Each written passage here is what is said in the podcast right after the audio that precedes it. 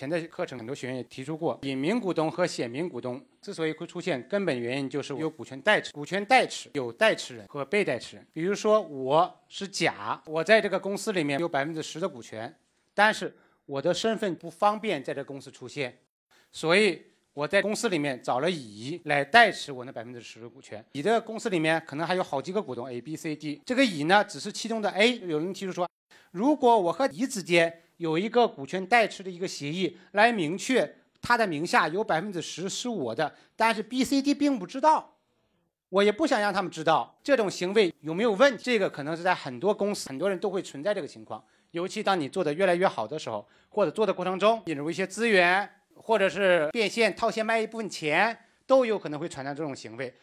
这种行为会不会有风险？这个是你们所关注的。